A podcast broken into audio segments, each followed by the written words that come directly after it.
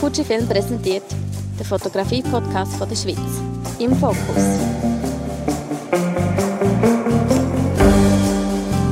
Fujifilm wünscht gute Unterhaltung.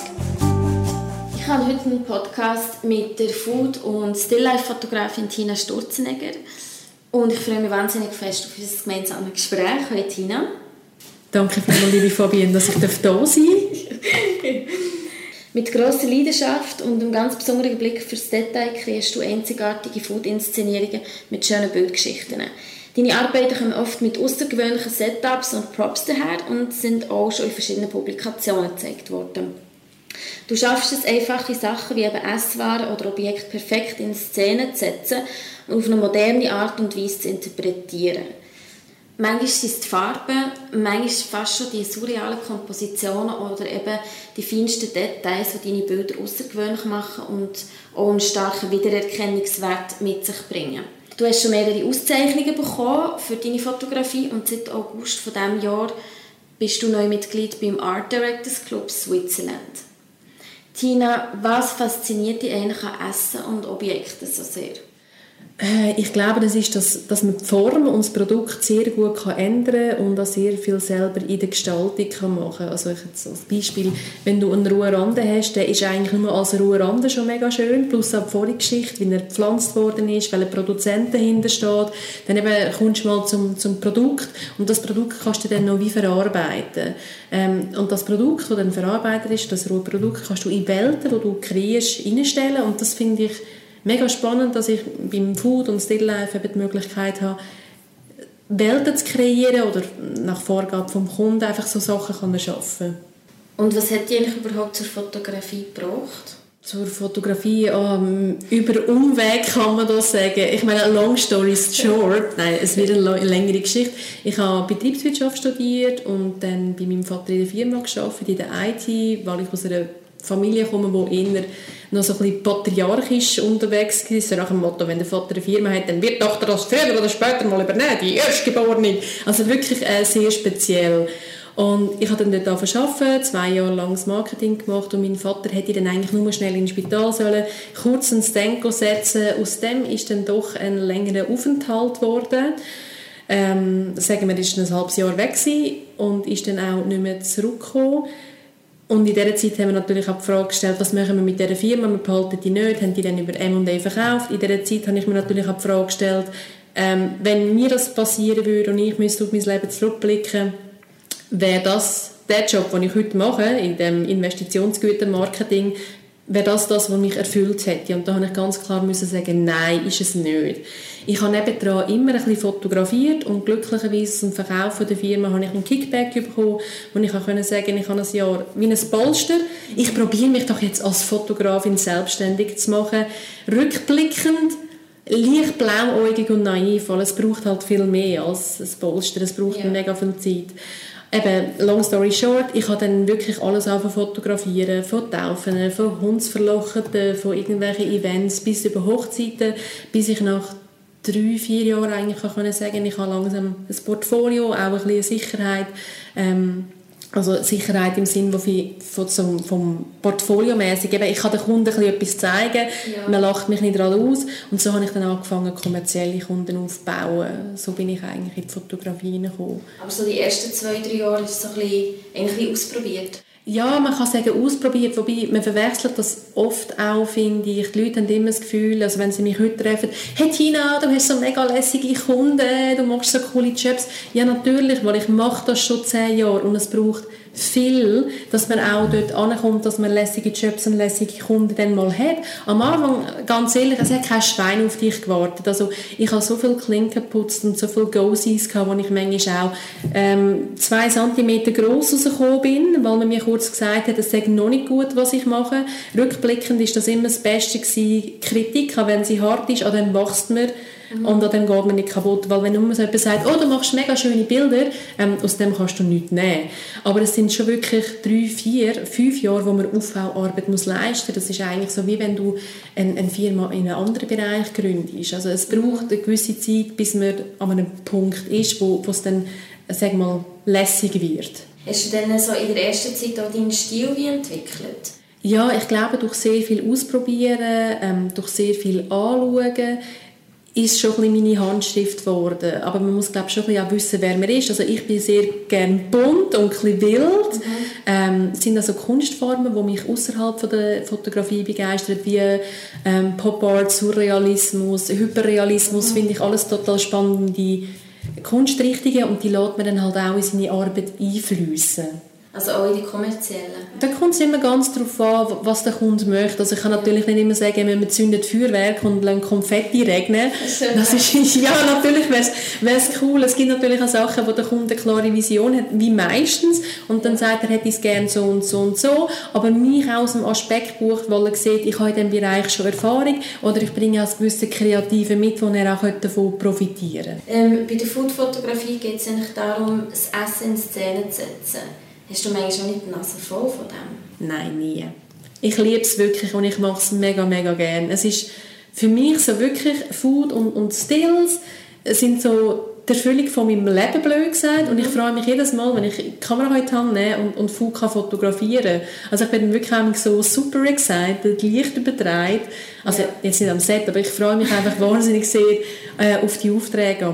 Ähm, Food Stylist greifen ja ganz oft zu so Gadgets, wie sie den Food am schönsten darstellen können. Kannst du uns da zwei, drei Sachen sagen? Also ich möchte mal sagen, it's a lie, it's a trap. Man hört mega oft, dass so nach dem Motto, ich höre, was mich die Leute mega oft fragen ist, Tina, ihr braucht doch mega viel Haarspray für ja. den Food. Und das ist nicht so. Ich weiß nicht, woher das Gericht kommt. Auch letztens hat jemand gesagt, dass der Kaffee so gut aussieht, Spülmittel. Und dann bist du so, äh, nein, wie nicht. Also bei der Foodfotografie ist es etwas Du schaffst mit mega schönen Produkten, mhm. du schaffst mit mega guten Köchen zusammen, mit mega guten Foodstylisten, es wirklich so anrichten, dass wenn ich es fotografiere, einfach geil aussieht.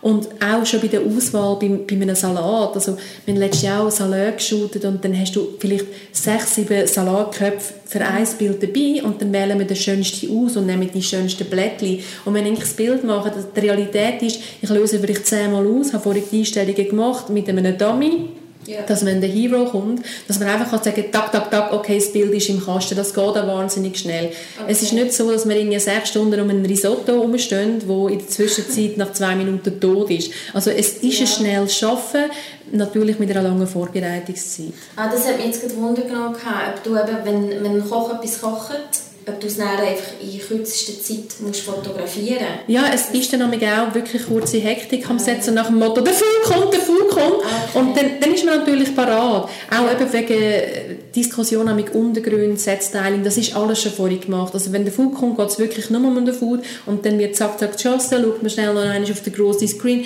okay, wie liegt alles, muss man irgendwo noch eine Korrektur machen, macht man vielleicht noch schnell eine Korrektur und dann zack, zack wird fotografiert. Also das ist nicht so, man tanzt eine halbe Stunde um das Gericht herum. Ah, dann Fall wirklich alles in der Vorbereitung? Ja, wirklich, äh, wirklich alles in der Vorbereitung. Auch wenn man manchmal unsicher ist und sagt, hey, nehmen wir den Teller oder diesen Teller, den man mit dem besprochen hat, dann macht man vielleicht schnell, ich bleibe jetzt mal bei der Risotto-Story, ja. äh, ein Dummy-Risotto, einfach zum schauen, welches ist schöner, du zum grossen Screen kurz beide Bilder nebeneinander, schaut es an, welches funktioniert besser okay. und erst dann würde entsteht das wirkliche Bild. Also es ist nicht so nach dem Motto, hey, wir haben einen blauen Teller genommen und dann geschaut, wenn der Risotto kommt, was passiert denn? Also es ist wirklich, Food ist Vorbereitung, eigentlich wie Fotografie allgemein. Gibt es irgendwelche Tipps, die du unserer Community weitergeben kannst, wie was man seine Mahlzeit ganz schön kann darstellen und fotografieren kann? Ja, das ist Erfahrung und Ausprobieren.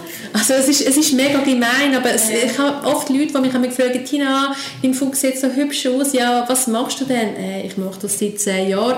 Ja. Es, es hat sehr viel halt zu tun mit probieren aus, ähm, mit verschiedenen Lichtsettings arbeiten, probieren, den Kamerawinkel mal testen, mit verschiedenen Objektiven, mit, also Brennweite besser gesagt. Es, es, es tönt immer halt so, so einfach, also nein, nicht einfach, ich sage es jetzt falsch, aber es ist so, wie wenn du ein Hobby anfängst. Wenn du das erste Mal ins Yoga gehst, wirst du es wahrscheinlich nicht so toll können, wie die, die das schon drei Jahre macht.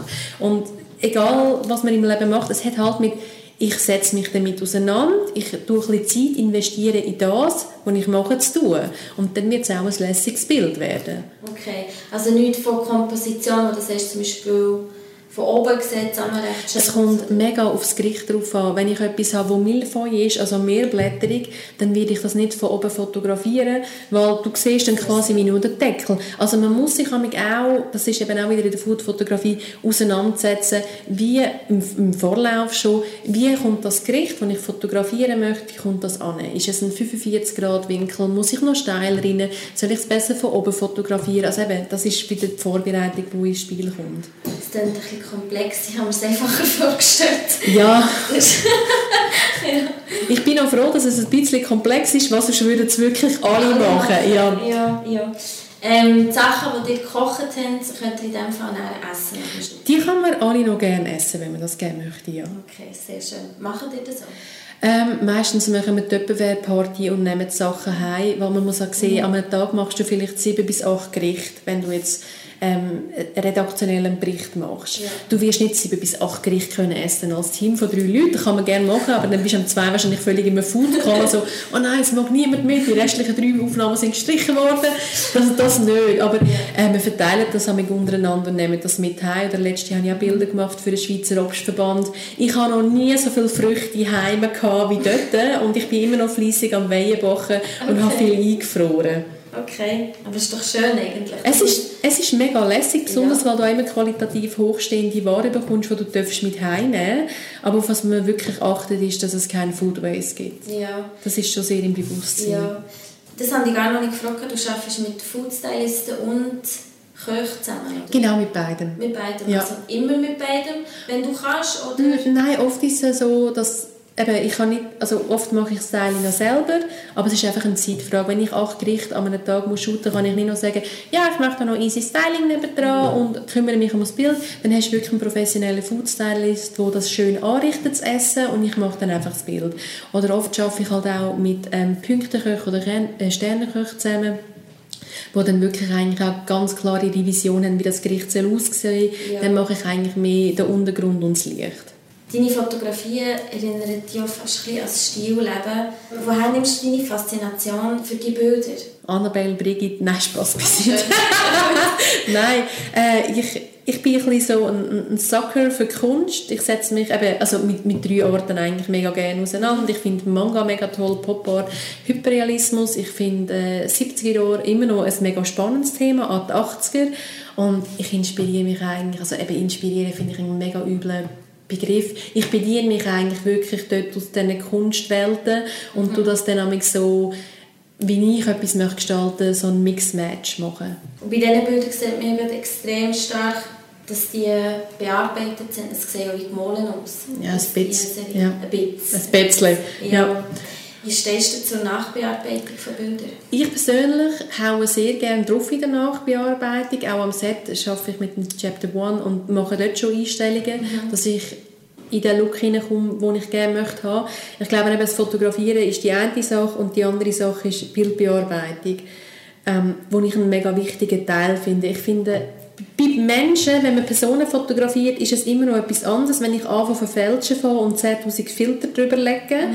wo ich muss sagen, was, das ist die Person, die sieht aber in der Realität ganz anders aus. Ich finde, beim Food darf man das ein bisschen mehr machen, was halt Food ist und immer noch nicht so krass kannst verfälschen weil du yeah. gehst eigentlich mehr das Bild als das Ganze an, wo ich finde, wo man dann halt von einem Look spricht oder dann eben von einer Handschrift.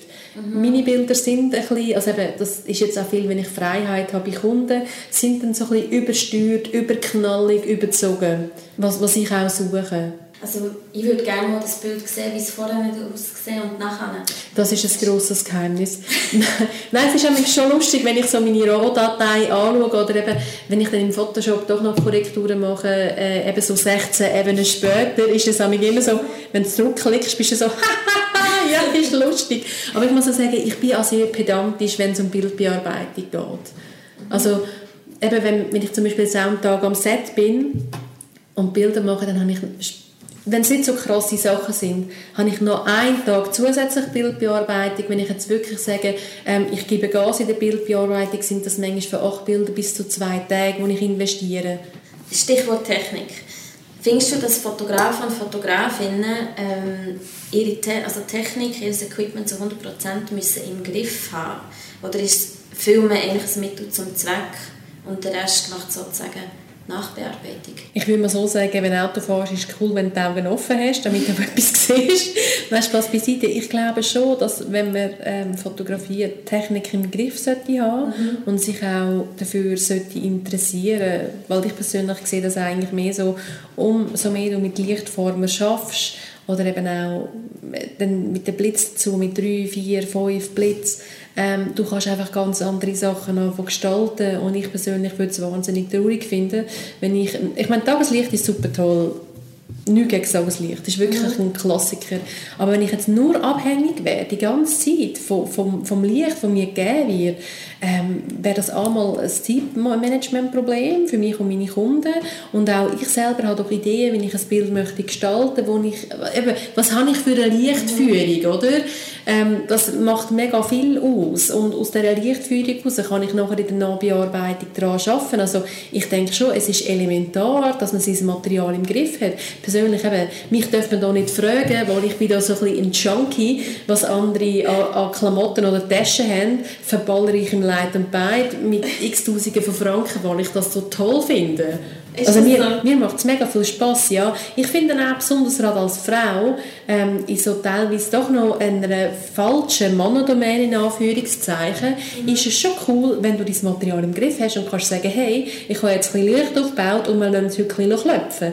Weil Frauen werden auch, finde ich, ähm, gerne in die Ecke gestellt, so wie, sie machen mit Tageslicht schön feine romantische Aufnahmen. Nein, auch wir können es dort schon Also du bist eigentlich voll hier technisch affin, sozusagen? Ich, ich weiß es nicht. Ich bin halt ähm, allein und selbstständig mhm. und dann muss man sich mit diesen Sachen auseinandersetzen. Sagt das auch, wenn ich ein Problem mit meinem Screen daheim habe oder ähm, mit meinem iMac oder mit meinem Laptop. Ich muss ja. mich selber darum kümmern. Ich muss mich selber um meine Software kümmern. Ich habe niemanden, der das für mich macht. Also dann ist es schon besser, wenn man rauskommt ja. und ein Problem kann selber lösen anstatt dass ich irgendwie einer Hotline anrufe oder warte, bis ein Ritter kommt, der mich rettet. Hm, was ist das A und das O in puncto Ausrüstung?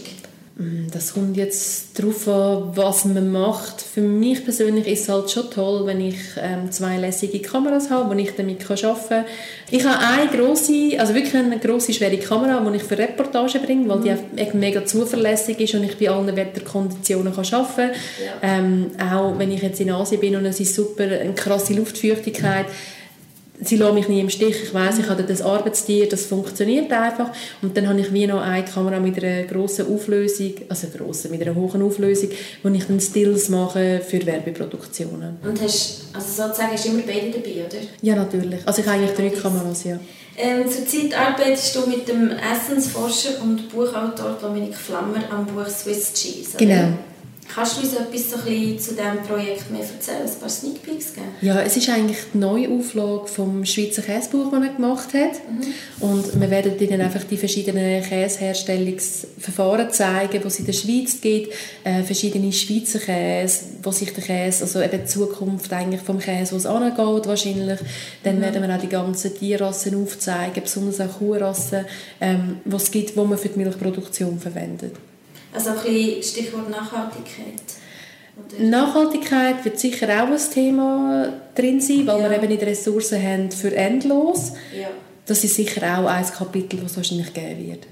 Sich nicht nur auf einen Schwerpunkt spezialisieren, Fotografie. Ist das, das deiner Meinung nach Schlüsselkompetenz, um erfolgreich zu sein? Ich werde auch sicher bei Kunden gebucht, weil ich so wie Fuka mache, ich kann Porträts machen und ich kann Reportagen fotografieren. Ich glaube, man muss schon ein Package mitbringen, weil wenn man heute sagt, ich habe nur etwas, ist das schon nicht mega viel. Aber ich glaube, es wäre jetzt mega komisch, wenn ich zum Beispiel würde sagen, ich bin Food-Reportage und Porträtfotograf, aber man kann mich auch für hochklassige Architekturfotografie ähm, buchen, dann wäre das ein bisschen komisch, weil beides ist so voneinander trennt ja. und so speziell, da muss man sagen, entweder kannst du das eine und das andere, aber beides miteinander man müsste schon sehr viel Zeit investieren, um, um das Fachgebiet aufzuholen. Aber ich finde es schon wichtig, dass man ein bisschen breiter aufgestellt ist, das, was man momentan auch sieht. Oder wenn du jetzt momentan nur Events anbietest, hast du ein echtes Problem. Ja, was braucht ein Fotograf oder eine Fotografin heute, um sich eigentlich vom Rest abzuheben? Was würdest du sagen? Ich bin da mega langweilig und sage immer, du musst einen Stil und eine Vision haben. Was, was möchte ich mit meiner Fotografie zeigen? Wo bin ich die Heime? Was ich mega oft sehe, und das ist glaube ich auch so ein Insta-Problem, Problem, nenne ich das jetzt einmal. Jeder kopiert jeden und hat das Gefühl, das ist gut. Oder ich gehe in einen Workshop und habe dort etwas gelernt und halte das dann für meine neue Wahrheit und sage, das ist mein Stil. Ich glaube, ähm, das Spannende an der Fotografie ist ja, du fährst mal am Punkt 0 an mhm. und Skala gegenüber oben ist eigentlich offen und du schaffst eigentlich jahrelang daran, eben deine Bildsprache zu entwickeln, was ich glaube die Motivation an der Fotografie ist. Auch ich sage heute, ich habe eine Idee oder eine Art, wie ich meine Bilder möchte zeigen möchte. Der Stil wird sich aber hoffentlich noch mehr entwickeln und vielleicht noch in eine andere Form hineingehen. Hast du das auch so gehabt bei dir selber? Was? Ja, dass du eigentlich so wie deinen eigenen Stil, also wie eine Vision hast, sagen wir so. Ich, es ist eben mega schwierig. Ich bin schon früher, obwohl ich eben eigentlich so Betriebswirtschaft studiert habe, ja. äh, bin ich immer in die Galerie gegangen, habe Pop Art, eben Hyperrealismus, hat mich immer mega fasziniert, was du eben, wie, ich meine, ich kann nicht zeichnen, ich finde, was du machst, ist grossartig, oder? Das habe ich immer mega spannend gefunden und jetzt mit der Fotografie habe ich so wie ein Medium bekommen, wo ich denke, das beherrsche ich einigermaßen, also kann ich auch gestalten. Und das ist für mich so ein bisschen der Aufbau gewesen, so wie ich bediene mich dort und habe so eine Vision, ich möchte gerne in diese Richtung gehen. Eben so wie, ich habe kein Vermehr malen malen. Okay. Ich kann nicht mit Acryl arbeiten oder ja. Öl. Ja. Was mache ich dann? Dann probiere ich in der Fotografie mit dem Licht so zu gestalten, dass ich die Illusionen schaffe von wie you don't know, it's real or it's painted, don't you? Huh? Also weißt, das ist für mich dann die Spielerei, die ich mir rausnehme und mega spannend finde. Mhm. Und ich glaube, meine Anlehnung ist schon, dass ich probiere, zu interpretieren mit, mit dem Medium, das ich zur Verfügung habe, weil ich ein anderes Medium wie Malerei nicht beherrsche kommen wir eigentlich wieder zu der Technik, dass das genau. Das ist, musst beherrschen. ja, es wäre schon schön. Und du sonst machst einfach ein Insta-Bild, nimmst einen Van, stellst ihn vor einen Berg an und bindest eine Lichterkette rundherum. und zwei Filter. Nein, das war jetzt gemein. Böse Tina, böse. Aber ich habe das Bild gerade im Kopf. Ja, äh, und das finde ich eben mega schade. Weißt du, dass die Leute so sagen, wie, du bist beim bei einem Punkt und dann ist das genug, weil ich habe das Bild gesehen, das ich lässig finde und dann habe ich das kapiert und es sieht ehrlich aus und es stimmt für mich. Ähm, dass man einfach selber nicht so wieder Anreiz hat mit einem Medium, das äh, mega viel bietet, weißt, zu arbeiten und zu probieren. Ja, du hast am Anfang erwähnt, dass du ein finanzielles Poster hattest, das dich selbstständig gemacht hast. Mhm. Was würdest du jetzt äh, einem angehenden Berufsfotografen oder Fotografen, Fotografinnen geben, was sie sich müssen achten müssen? Auf was sie müssen achten müssen? Also, ähm, jetzt zum Einsteigen. Ja, ich würde ich würd viel Go-Sees machen auch bei Kunden, wo man denkt, ich habe Angst davor, oder Agenturen, wo du denkst, oh nein, die machen so viel cooles Zeug, ähm, die nehmen mich eh nicht. Natürlich werden sie dich wahrscheinlich nicht nehmen, aber das Feedback, das du bekommst, die Kritik an deiner Arbeit ist sehr wertvoll. Also eben, ich habe manchmal gedacht, wenn ich von Go so gekommen bin am Anfang, so wie, ich will jetzt nie etwas bringen, aber das Lässige ist, du kommst Feedback über und du kannst das verwerten und probieren, besser zu werden. Ich glaube, man sollte auch immer die Ambition haben, das Beste zu machen und nie mit einem Bild wirklich zufrieden sein. Also ich habe das heute noch, wenn ich von einem Shoot manchmal heimkomme und meine Bilder anschaue, ähm, fange ich gerade mit meiner Kritikliste an. Das hätte ich können anders machen und dort ähm, einfach so, ja, einfach nicht so eine, so eine Grundzufriedenheit entwickeln, sondern immer noch ein Feuer zu haben, ambitioniert ist und sagen, hey, es geht noch eine Stufe lässiger und besser. Also ja. natürlich kann man freue ich mich auch über Bilder, die ich mache und denke, hey, wow, mega cooler Shoot, aber ja. ähm, ich kann immer noch eins drauflegen. Ich glaube, das sollte man nie verlieren. Mhm. Plus auch am Anfang probieren einfach schlank mit den Kosten zu sein. Bist du eigentlich der Meinung, dass man in der Foodfotografie auch ohne Post-Production arbeiten könnte? Kommt darauf an, was. Also ich meine, ich habe schon eine Reportage gemacht, weißt du, wo du auf einer Alp oben bist und dann so Alpgericht fotografierst, schon wunderschönes äh, Licht gehabt hast und dann nicht mehr viel musst schrauben, oder? Ja. Die Frage ist einfach immer noch, wie sehe ich mein Bild? Und ich sehe mein Bild so nach dem, also eben, das File, das ich mache, ist schön, das RAW-File, aber ich sehe dann einfach so die digitalen Abläufe und was ich alles machen kann. Und dann, äh, weißt, weißt du genau, ich kann das Bild noch auf ein ganz anderes Level bringen, aber das ist ja wieder die Frage, wo, wie empfindest du Schönheit? Was ist für ja. dich das perfekte Bild?